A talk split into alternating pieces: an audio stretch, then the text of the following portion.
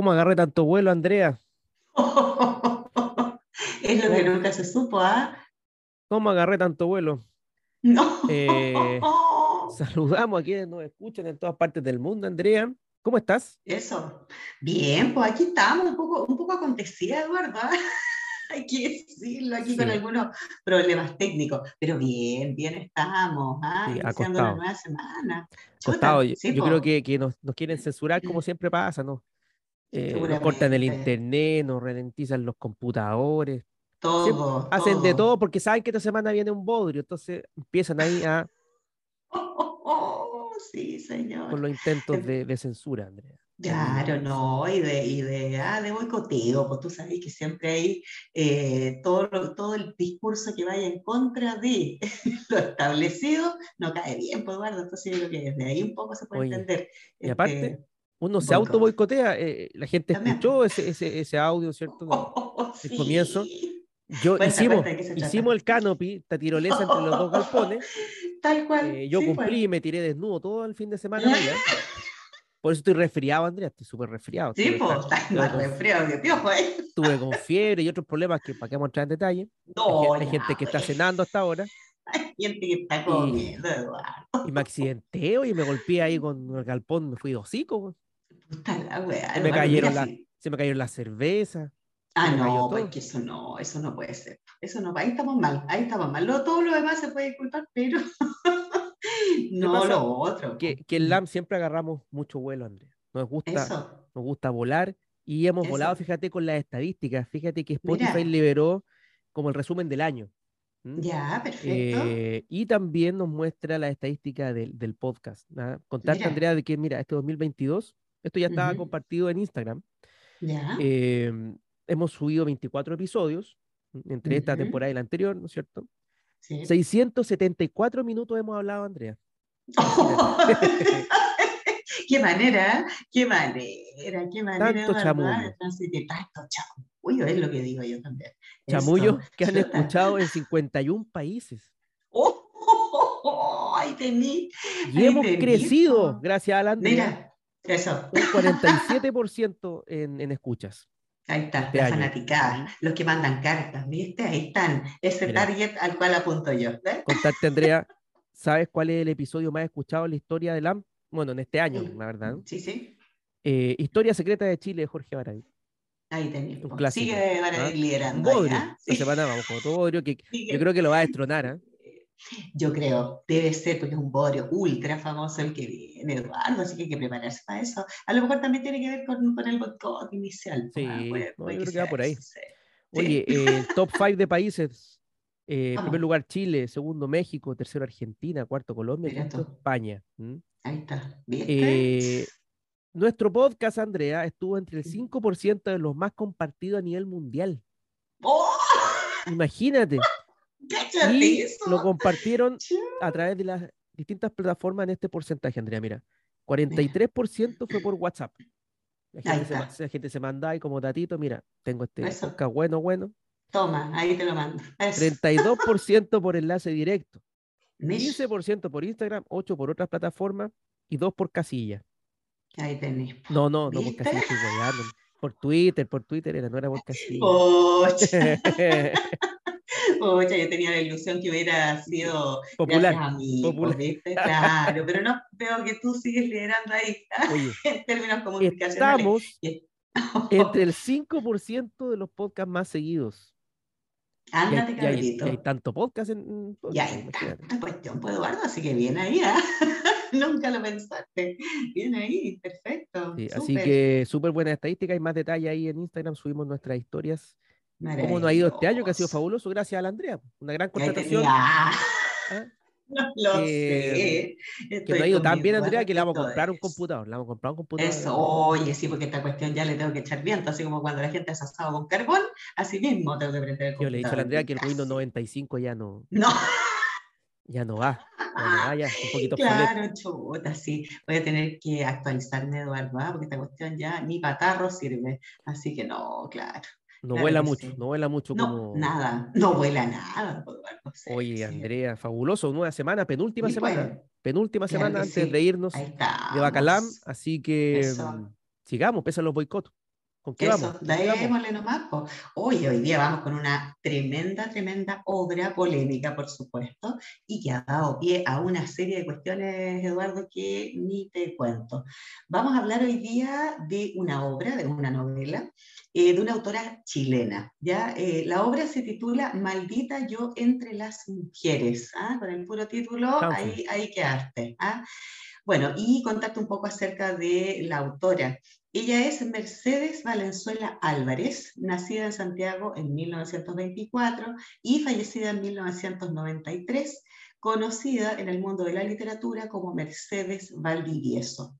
¿ya? Ella fue una escritora chilena de gran trascendencia, quien se distinguió, entre otros tantos logros, por publicar en 1961, cáchate esto, la que fue considerada como la primera novela feminista de Hispanoamérica. ¿ya? Esta novela, que fue su primera publicación, se titula La brecha. ¿ya? Hay que decir que La brecha es, dentro del mundo de la literatura feminista, eh, casi un manifiesto, ¿ah? sobre todo en Hispanoamérica. Entonces, igual el mérito de esta autora es bastante significativo desde esa perspectiva. ¿ya?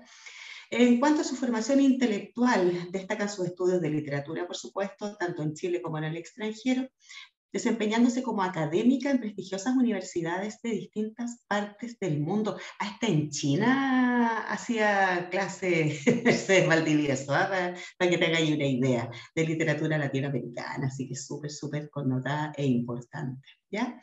Bueno, regresa a Chile esta autora para hacerse cargo de talleres de escritura en los que participaron y también se formaron célebres representantes de este arte eh, de nuestro país, como por ejemplo Diamela Altit y Nelly Richard. Estas dos mujeres que acabo de nombrar son íconos del feminismo literario chileno, ¿ya? y me atrevería a decir también que latinoamericano, por lo tanto, no es menor ¿ah? que se hayan formado los talleres de Mercedes Valdiviesa, que se, eh, vendría siendo como la gurú ¿ah? de estas dos grandes, grandes autoras. Dentro de los logros de Mercedes Valdivieso se destaca la creación y difusión de diferentes medios de circulación artística y cultural, revistas de literatura, en los que se distingue una especial inclinación al abordaje de temáticas con perspectiva de género. Ha sido ubicada dentro de la generación literaria de 1950, aunque por las características de su propuesta es posible afirmar que su aporte destaca por sobre los rasgos propios de este grupo de autores. O sea, eh, si bien es cierto, por fechas ella encuadra dentro de este grupo generacional, eh, tiene un sello ahí distintivo del que vamos a desarrollar más ideas durante el análisis de esta obra. ¿ya?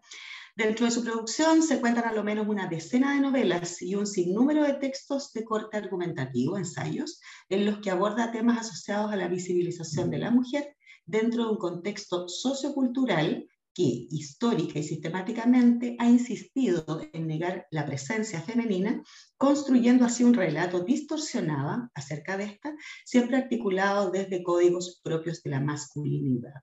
¿Ya? El día de hoy entonces nos vamos a centrar en la novela de 1991, que sería la última novela de esta autora, titulada Maldita yo entre las mujeres, que se ha clasificado dentro del subgénero denominado Nueva Novela Histórica, eh, de cuyas características eh, me voy a detener, ¿no es cierto?, más adelante cuando realicemos el análisis de la obra.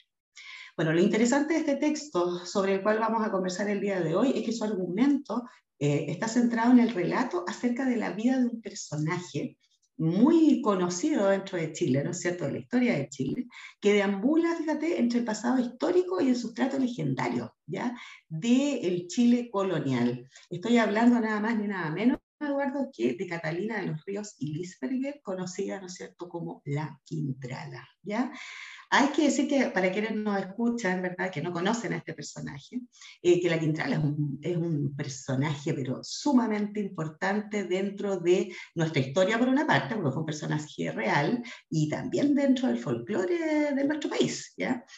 Eh, mira, te voy a leer una descripción que se hace de la Quintrala, ¿ya? hecha por un historiador eh, Benjamín Vicuña Maquena, que fue un historiador del siglo XIX y que de alguna u otra forma inspiró para que Mercedes Valdivieso hiciera esta otra historia de la Quintrala. Así la describe a la Quintrala Benjamín Vicuña Maquena. Dice, la Quintrala, la azotadora de esclavos, la envenenadora de su padre, la opulenta e irresponsable Mesalina, cuyos amantes pasaban del lecho de lascivia a sótanos de muerte la que volvió la espalda e hizo enclavar los ojos del señor de Mayo, la Lucrecia Borgia y la Margarita de Borgoña de la era colonial. Cáchates. ¿ah? Esa es la descripción que hace Javi Picuña Maquena respecto a este personaje. Pero con eh, respeto. Pero con respeto, claro.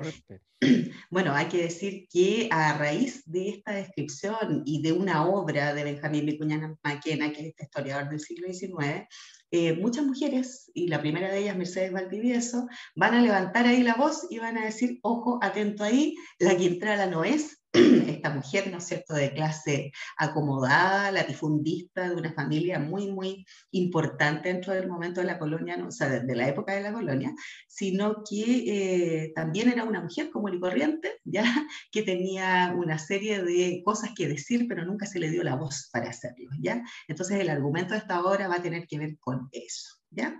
Así que bueno, ¿De qué se trata Maldita yo entre las mujeres? Bueno, el argumento de esta obra estará sustentado en la idea de deconstruir la imagen histórica tradicional de la Quitrala, ya que es esta que te acabo de mencionar en la cita de Vicuña Maquina, para a partir de ello, de esta deconstrucción, generar una nueva versión del personaje, en la cual se le presente no como la latifundista despiadada y sanguinaria, sino más bien como una mujer proveniente de una familia acomodada y con una importante posición social en el Chile de la colonia, quien a lo largo del relato realizará un potente análisis respecto de su rol social, dando a conocer a través de profundas reflexiones la visión que posee acerca de sí misma y cómo esta última contrasta y se entrecruza con la percepción que el mundo tiene acerca de ella. ¿ya? ¿De qué trata esta novela? Principalmente eh, de esta intrahistoria del personaje, ¿no? de esta quintrala desconocida, ¿no es cierto?, a la cual Mercedes Valdivieso le otorga la posibilidad, a través de la ficción, por supuesto, de la novela, de contar su historia, pero en primera persona. No a través de los ojos de quienes la veían como esta mujer cruel, despiadada, ¿no es cierto?, que azotaba a esclavos hasta matarlos, ¿verdad?, que hacía uso y abuso de su poder, ¿no es cierto?, este poder que le confería su clase social y ser terrateniente, ¿no es cierto?, en esos momentos, y mostrarse como una mujer cualquiera, ¿no es cierto?, con una serie de eh, complejidades, ¿no es cierto?, y problemas asociados a su género, dentro de un contexto donde eh, la figura femenina en realidad estaba relegada hacia otras áreas ya de la vida social y no precisamente hacerse cargo del poder. ¿Ya? Entonces lo que hace finalmente Mercedes Valdivieso aquí es, contar, es contarnos un poco el lado B, ¿ya? o cómo habría sido ¿verdad? Eh, eh, originalmente la Quintrala. ¿ya? Ahora, llama la atención dentro de esta obra la narración en primera persona, como te decía, que cruzará todo el relato, pues Mercedes Valdivieso le otorgará esta voz al personaje, permitiéndonos conocer su historia por primera vez desde sí misma, lo que dará pie para generar una nueva imagen de este personaje o al menos establecer la posibilidad de elaborar otras interpretaciones acerca de ella. ¿ya? En el fondo, ¿qué hace aquí Mercedes Valdivieso? Reivindica la figura de la Quintrala. ¿ya? Tal como te señalaba hace unos momentos, en esta obra entonces será posible reconocer las características propias de este subgénero de la narrativa que se llama la nueva novela histórica, eh, que según los estudiosos de este tipo de relatos, suscitó en los escritores de Hispanoamérica una especial afición por imaginar la historia con el propósito de problematizar el discurso oficial. ¿ya? Lo que hace aquí finalmente eh, Mercedes Valdivieso, como te decía, es problematizar en torno a un personaje histórico, ¿ya? sobre el cual se dijeron miles de cosas, ¿ya? Eh, entre ellas la descripción que te leí hace un rato atrás, y por otro lado también se le desprestigió mucho se les juzgó mucho por ser una mujer muy cruel, ¿ya? En circunstancias que los hombres de su clase, en el mismo momento histórico, tenían exactamente las mismas conductas, ¿ya? que la Quintrala. Lo que pasa es que la diferencia es que ellos eran hombres, por lo tanto, el derecho estaba otorgado, ¿no es cierto?, desde la mm. sociedad para hacer o cometer todo ese tipo de aberraciones, ¿ya?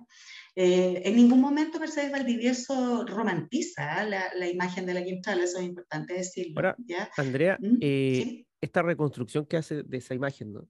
¿Tiene antecedente histórico o se mueve sí, pues. en la ficción? ¿no?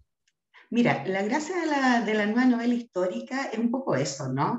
Eh, por una parte reproduce miméticamente el periodo histórico, ¿no es cierto? Pero también dentro de ella se produce esta distorsión consciente de la misma historia, ¿ya? Se omiten detalles, se exageran eh, otras, otros episodios y de alguna manera también se reversiona, ¿ya? Igual, de igual manera es importante decir que la Mercedes Valdivieso hace una investigación histórica importante respecto del personaje y va desgranando desde ahí, ¿no es cierto?, una posibilidad de que Catalina de los Ríos no haya sido eh, esencialmente esta mm. figura eh, que han relevado muchos autores, porque finalmente eh, la mayoría de los biógrafos de Catalina de los Ríos y Lisberger la Quintrala son hombres, ¿ya? Entonces la tesis ahí por la que se la juega la autora, Mercedes Valdivieso, es justamente que desde esta mirada masculina, months eh, lo inadecuado de la conducta de la Quintrala eh, era mucho más juzgable desde el punto de vista social, principalmente porque ella era mujer. ¿ya? No se esperaba de una mujer de esta época que ella tuviera las conductas que tenía. ¿ya? Una vida sexual disipada, ¿no es cierto? Eh, actitudes bastante crueles y medias desbordadas en términos de ejercer el poder a toda costa y una serie de otras cosas más ¿ah? que están ahí, que la gente las puede ir a buscar de inmediato después que termine este episodio. La verdad es que es súper interesante la vida de este personaje. Eh, pero un poco eso, ¿no? Eh, esta ficcionalización del personaje histórico, esta metaficción, ya eh, este hacer dialogar, ¿no es cierto?, la quintral histórica con esta otra Quintrala, ¿no es cierto? La Quintrala real, desde el sentir del personaje y también desde el vivenciar su condición, ¿ya? lo que sostiene finalmente Mercedes Valdivieso aquí es que es importante reflotar este personaje, ya que forma parte de la tradición popular y generar una reversión de sus rasgos característicos, abriendo la posibilidad de una rearticulación del imaginario construido en torno a ella en épocas pasadas. ¿ya? Lo interesante de esto es eso, ¿ya? que no tiene que ver con romantizar al personaje ni mostrarla como una mujer eh, frágil ni débil, porque nunca lo fue, ¿ya? sino más bien eh, leer de nuevo al personaje, releerlo a partir de distintos códigos, dejando abierta la opción de que no existiría una sola gran verdad respecto de este personaje, sino que también podrían haber otras opciones para interpretar eh, su paso, ¿no es cierto?, por la historia de Chile, que fue significativo y muy, muy relevante. Así que por ahí va un poco la, la propuesta de, Mercedes Valdivieso en relación a esta novela, que es una novela súper interesante, como te digo, es producto de una investigación eh, seria, importante. ¿ya? Esta autora no es eh, una persona que deje nada al azar, ¿ya? se notan mucho en los otros textos que también tiene, más de 10 novelas publicadas, ¿no es cierto? Y hay ahí un, un guiño interesante a la posibilidad de darle otra vuelta al personaje. Mm. ¿ya? Eh, y eso es cuando, cuando se han intentado estas dadas de vuelta a los personajes, pienso que hace un tiempo está, alguien escribió sobre Pratt, me acuerdo, ¿no? que lo mostraba pues. como también unas conductas medias eh, deshonrosas. Sí, pues. eh, pero claro, causan polémica porque hay gente que se opone y mm. todo, pero no, se no termina imperando esta nueva imagen del, del personaje. Creo que con la Quintrala tampoco, esta novela, yo no la conocía, probablemente la imagen que, que, generó a través de esta autora, ¿no es cierto?, no, no pegó, ¿no es cierto? Eh, no, Sigue, sigue esta idea de la Quintrala como de ser casi endemoniado, ¿no? Eh, claro, por supuesto, asociado, ¿no es cierto?, también eh, con eh, prácticas y rituales satánicos, ¿verdad? Y una serie de otras cosas más, que también si tú te pones a pensar desde la mirada actual, ¿no es cierto?, tiene mucho que ver con, no sé, pues esta demonización de la cual ha sido víctima, entre comillas, ¿no es cierto?, las figuras femeninas desde siempre, ¿verdad? La idea de la bruja, ¿cierto? La idea de la bruja, la mujer conectada, ¿verdad?, con fuerzas sobrenaturales, muy latinoamericano también eso, ¿no? Entonces ella viene Mercedes Valdivieso, viene a deconstruir esa idea. Ahora, ciertamente, claro, como dices tú, no pega, pero no pega porque la literatura sigue siendo un mundo de hombres también, finalmente, ¿no? O sea, si nosotros nos ponemos a pensar acá nomás, Eduardo, ¿cuántas obras de mujeres analizamos? ¿ya? Poquísimas y, pocas, no porque no se quiera, sino que porque de verdad no existe tal número de obras eh, que se consideren clásicas, ¿no es cierto?, que pertenezcan al género femenino, o que hayan y, y de hecho hacemos el intento, yo en filosofía, al menos del lado filosófico, acá en LAM, he reseñado un montón de autoras, pero es cierto, cuantitativamente son menos. Sí, sí, cuesta mucho Claro que sí, pues cuesta mucho eh, encontrarlo, porque de alguna manera la historia también conspira ya en relación a aquí, entonces eh, no, es, no es raro que no haya pegado esta versión de la Quintrala, ¿ya? Aparte, yo, yo, creo que todos estos intentos por desmitificar, como que a la masa no le gusta, la gente como que vive del, del, relato, del mito, eh, porque es más entretenido también, ¿no? Sí, claro. Eh, quítale todo lo mágico a ese personaje, ¿no es cierto? Eh, y queda una persona común y corriente. Qué llamativo tiene eso, ¿no? Claro, y una mujer que se comportaba en el fondo fuera del uso del momento histórico en el cual a ella le tocó vivir. Ya pensemos que la Quintrala es una mujer del siglo XVII, ¿no es cierto? Es una mujer que vivía como latifundista, que tenía que tenía mucho alcance ese mismo poder y no hacía nada distinto de lo que hacían los hombres, ¿no es cierto?, en ese momento. Lo que pasa es que, eh, tal como ella dice o declara en alguna parte de la novela, tuve la desgracia de nacer mujer, dice, ¿no? Entonces, de algún modo, por eso eh, vendría el juicio público que se hace mucho más eh, tajante y mucho más lapidario para el personaje. Nadie juzgaba ya a los terratenientes del siglo XVII ni de los siglos venideros, ¿no es cierto?, por sus actitudes déspotas y abusivas, ¿no es cierto? Embargo, la Quintrala pasó a la historia por aquí. Entonces, hay un germen ahí que tiene que ver también con una, con una idea de satanizar o seguir satanizando, ¿no es cierto?, la figura de la mujer dentro de este contexto. Y eso es lamentable y, y por lo mismo, ¿no es cierto?, también Mercedes Valdivieso y otras autoras ¿ya? también han visibilizado esta problemática, o por lo menos la han puesto ahí, ¿no es cierto?, para que eh, generaciones futuras, ¿no es cierto?, eh, puedan conocer un poco una, una versión distinta u otra verdad respecto al personaje. Pero ahí yo creo que se muestra que este, que este trabajo de deconstrucción, ¿no? que hoy en día es un concepto tan, mm. tan de moda, pues. eh, no es tan popular pues, la práctica, ¿no? Porque eh, a propósito del episodio más escuchado en LAM, que ha sido mm. Historia Secreta de Chile, eh, ahí ahí lo que hace es construir personajes, meterle cosas. No es una deconstrucción, es una construcción llena de adornos, ¿no es pues. cierto? De, de cuentos. Sí, señor. eso es lo que pega. Por eso es tan exitoso ese, libro, ¿no? Y se vendió hasta en las cunetas más inimaginables está ese libro. A más no poder, pues claro. Una de esas copias le, leí yo, ¿ah? no, no, compré la original, por favor. Imagino que sí, pues Eduardo, claro que sí, no va a estar dilapidando las fortunas en eso. ¿ah? Claro, eh, claro. Entonces, claro, ahí se entiende que, que, estas obras que desmitifican un poco ciertos personajes o cosas, eh, no peguen. Po. No, claro que no. Ahora, ¿qué más decirte de esta obra en particular? Esta obra, una cantidad de análisis, de tesis doctorales, eh, de pregrado, de posgrado, de super posgrado. o sea, tú no sabes la cantidad de gente interesada en esta novela brevísima, ¿no es cierto? Y súper acotada de Mercedes Valdivieso, que fue la última obra que publicó y que ha sido reseñada por una cantidad infinita de veces, sobre todo por el mundo feminista. Ya, así que darle el valor, darle peso que tiene, invitadísimos a conocer a esta autora que es una grande del feminismo, de las letras femeninas nacionales, ¿no es cierto? Y una precursora de muchísimas, muchísimas cosas. Así que eh, darle el lugar que merece y, hacer un, humilde homenaje, ¿no es cierto?, también a esta gran, gran Casi tan reseñada y estudiada como Estética de lo Siniestro y la caída de Ícaro. ¿Cuántas tesis están haciendo esas dos obras, Andrea? Así que estamos contentos por eso. un millón.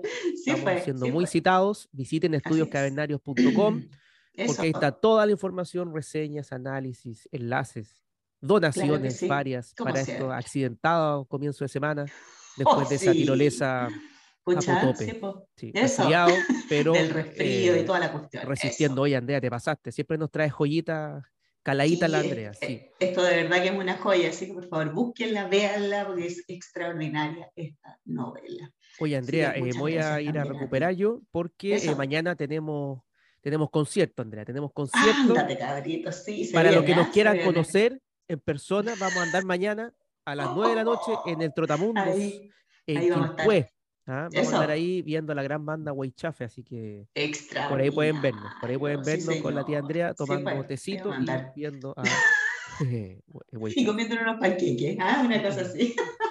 ahí vamos a salir del galpón. No, no es el galpón, es el peral, nos van a dar permiso del taller. Sí, los tíos, los tíos nos van a dar permiso, es verdad. Eso, sí. Ya, Así que ahí estaremos, por ahí andaremos. Ya, pues, Eduardo. Próximo episodio contamos cómo nos fue. ¿eh? Eso, Gracias. fabuloso. Chao. Chao.